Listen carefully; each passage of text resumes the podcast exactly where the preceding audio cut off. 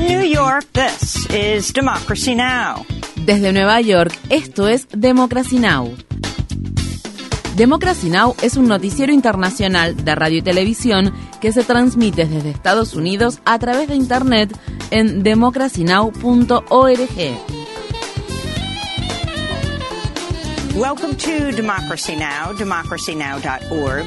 Bienvenidos a Democracy Now! en español democracynow.org barra es, el informativo de Guerra y Paz con Amy Goodman.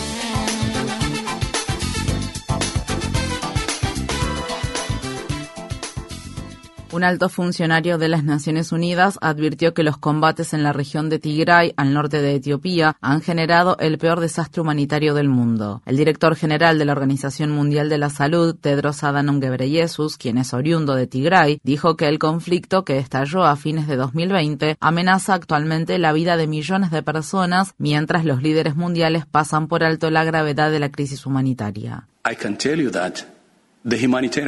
Puedo decirles, sin exagerar, que la crisis humanitaria en Tigray es peor que la de Ucrania. Y lo dije hace muchos meses.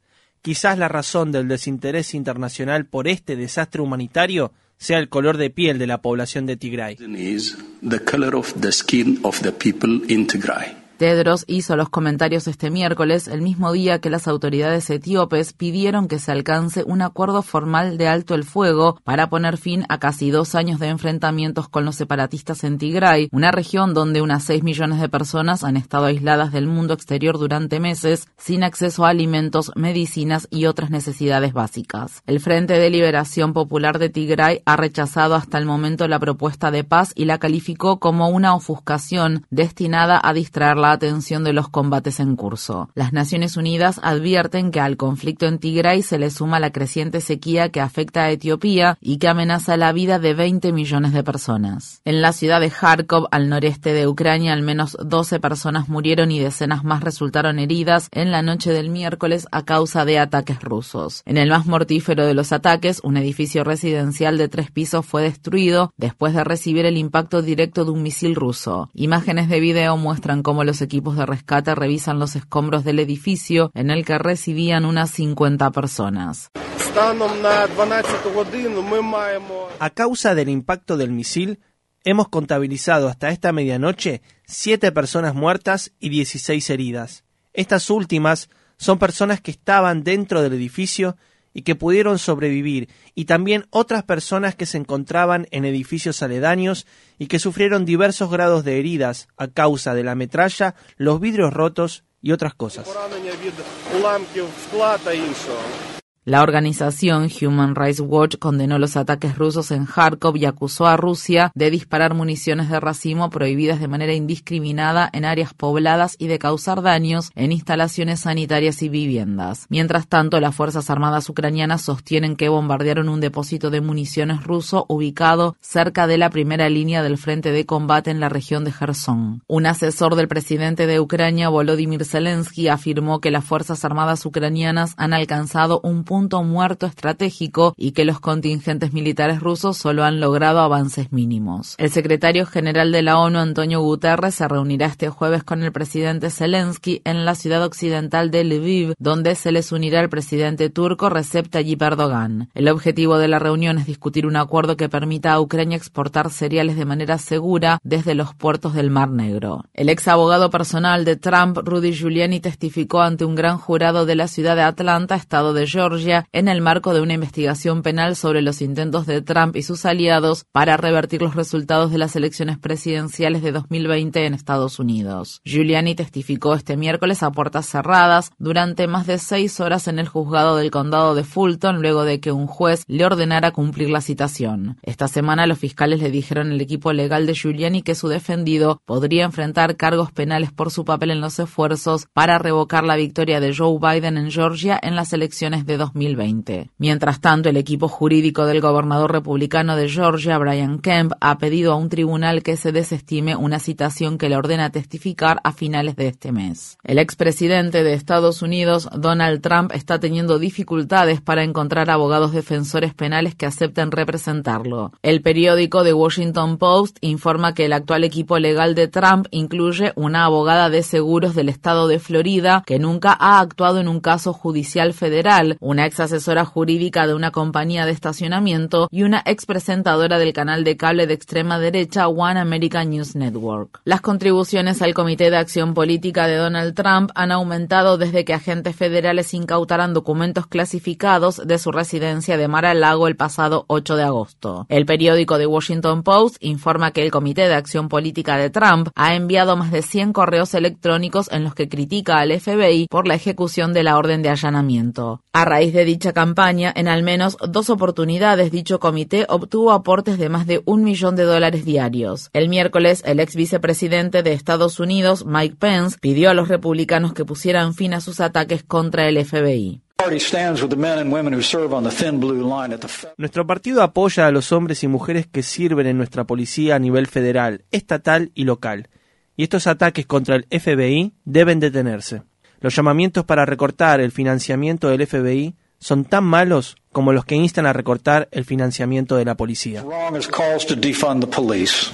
Mike Pence también dijo que, en caso de que se lo solicitaran, consideraría la posibilidad de testificar ante el Comité Selecto de la Cámara de Representantes de Estados Unidos que investiga la insurrección del 6 de enero de 2021 en el Capitolio. Pence hizo estos comentarios en el estado de Nuevo Hampshire durante el desayuno Politics and Eggs, un evento donde a menudo intervienen futuros candidatos presidenciales. Un juez federal ordenó este miércoles que las cadenas farmacéuticas estadounidenses CVS, Walgreens y Walmart deberán pagar más de 650 millones de dólares a dos condados del estado de Ohio por el papel que desempeñaron en la epidemia de opioides en Estados Unidos. El fallo se produce luego de que un jurado federal concluyera en noviembre que la venta de analgésicos altamente adictivos por parte de las corporaciones causó daños graves a las comunidades de esas zonas y violó las leyes de Ohio sobre perjuicio público. En Estados Unidos, la Corte Suprema de Carolina del Sur ha bloqueado temporalmente la aplicación de la legislación estatal que prohíbe los abortos a partir de las seis semanas de embarazo, mientras una impugnación contra dicha ley esté en curso en los tribunales. Organizaciones de defensa de los derechos reproductivos han presentado una demanda para revocar la denominada Ley del latido del feto de Carolina del Sur, que prohíbe los abortos una vez que se puede detectar la actividad cardíaca fetal, lo que generalmente ocurre alrededor de las seis semanas de gestación. En el estado de Carolina del Norte, un juez federal restableció la prohibición estatal de los abortos después de las 20 semanas de embarazo. En Luisiana, las tres clínicas que ofrecían servicios de aborto han cerrado sus puertas y se trasladarán a otros estados luego de que la Corte Suprema Estatal dictaminara el viernes que la prohibición casi total del aborto en el estado puede permanecer vigente. Mientras tanto, un tribunal de Florida ordenó a una menor huérfana de 16 años que llevara a término su embarazo después de que ésta solicitara al tribunal el derecho a abortar, alegando que no estaba preparada para tener un bebé. Un panel conformado por tres jueces rechazó la solicitud y dictaminó que la adolescente no había demostrado ser lo suficientemente madura para decidir la interrupción o no de su embarazo. En Afganistán, al menos 21 personas murieron y 33 resultaron heridas en un atentado con bomba contra una mezquita de la capital del país, Kabul. El ataque se produjo durante las oraciones vespertinas del miércoles. Hasta el momento nadie ha asumido la responsabilidad del ataque, pero un grupo local afiliado al Estado Islámico se ha atribuido la autoría de atentados similares en el pasado. Las Fuerzas Armadas israelíes allanaron y cerraron este jueves las oficinas de siete organizaciones palestinas en defensa de los derechos humanos en los territorios ocupados de Cisjordania. Varias de las organizaciones informan que los militares israelíes confiscaron artículos y archivos de sus oficinas y luego colocaron avisos en los que declaraban ilegales a las organizaciones. En octubre de 2021, Israel designó como terroristas a seis de estas siete organizaciones, una decisión que recibió críticas tanto de las Naciones Unidas como de entidades internacionales de defensa de los derechos humanos. En Estados Unidos, a solo dos semanas de que expire una moratoria en los pagos de los préstamos estudiantiles federales emitida a raíz de la pandemia, varios legisladores del sector progresista del Partido Partido Demócrata y activistas han instado al presidente Biden a tomar medidas contundentes para cancelar la deuda estudiantil. El sindicato de prestatarios Debt Collective lanzó este jueves su campaña denominada 50 Over 50, una huelga coordinada de 50 deudores mayores de 50 años que afirman que se negarán a pagar sus préstamos si el presidente Biden incumple su promesa de campaña de perdonar las deudas estudiantiles. Los activistas piden que se cancele toda la deuda estudiantil federal o al menos hasta 50 mil dólares por prestatario. Estas fueron las palabras expresadas por la activista Listra Small Clouden del sindicato Dev Collective. Mis compañeros huelguistas y yo no podemos pagar esta deuda y no la pagaremos. Aunque logré alcanzar mis metas académicas, la alegría de mi éxito duró poco, porque en mi hogar hemos acumulado más de 300 mil dólares en deuda estudiantil. Es por eso que me uno a la huelga 50 over 50. Las 50 personas que vamos a llevar a cabo esta huelga sumamos una deuda estudiantil combinada de casi 6 millones de dólares. Presidente Joe Biden, por favor, haga las cosas bien y cancele todas las deudas estudiantiles. Make things right. Cancel all student debt.